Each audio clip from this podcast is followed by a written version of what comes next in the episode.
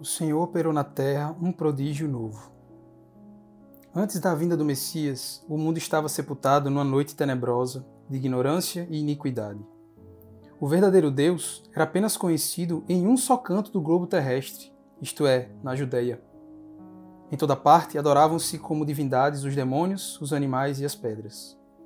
Em toda parte reinava a noite do pecado, que cega as almas, enche-as de vícios e as impede de ver o miserável estado em que vivem, inimigas de Deus, condenadas ao inferno.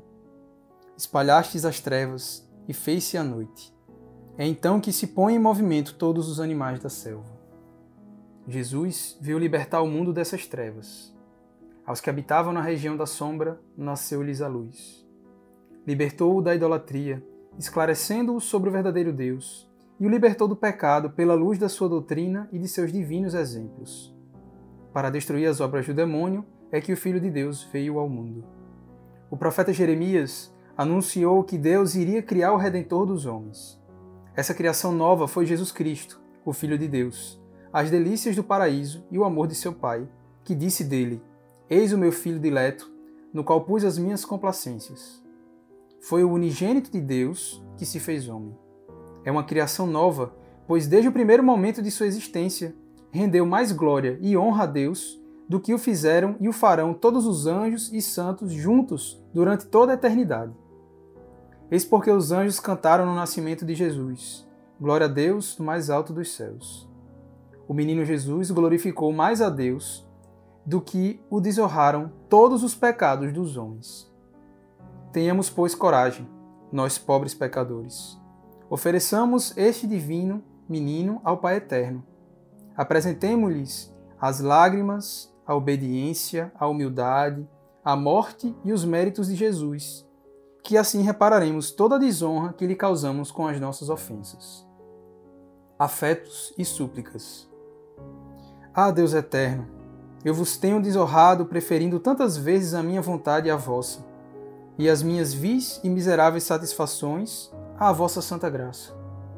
Que esperança de perdão haveria para mim se me não houveríeis dado Jesus Cristo, precisamente para ele ver, segundo a palavra de São João, nossa vítima propiciatória e a esperança dos pecadores. Sim, porque Jesus Cristo, oferecendo-vos o sacrifício de sua vida para expiar nossos ultrajes à vossa divina majestade, vos rendeu mais honra do que nós vos causamos desonra com os nossos pecados.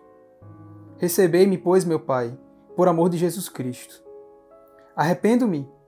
Arrependo-me de vos haver ultrajado. Pequei contra o céu e contra vós. Já não sou digno de ser chamado vosso filho. Não mereço perdão, mas Jesus merece que o atendais. Ele pediu por mim na cruz, dizendo: Pai, perdoai-lhes. E agora, ainda no céu, vos pede que me recebais no número dos vossos filhos. Recebei este filho ingrato, que vos deixou outrora, mas que hoje se torna a vós resolvido a amar-vos Sim, meu Pai, eu amo e quero amar-vos sempre.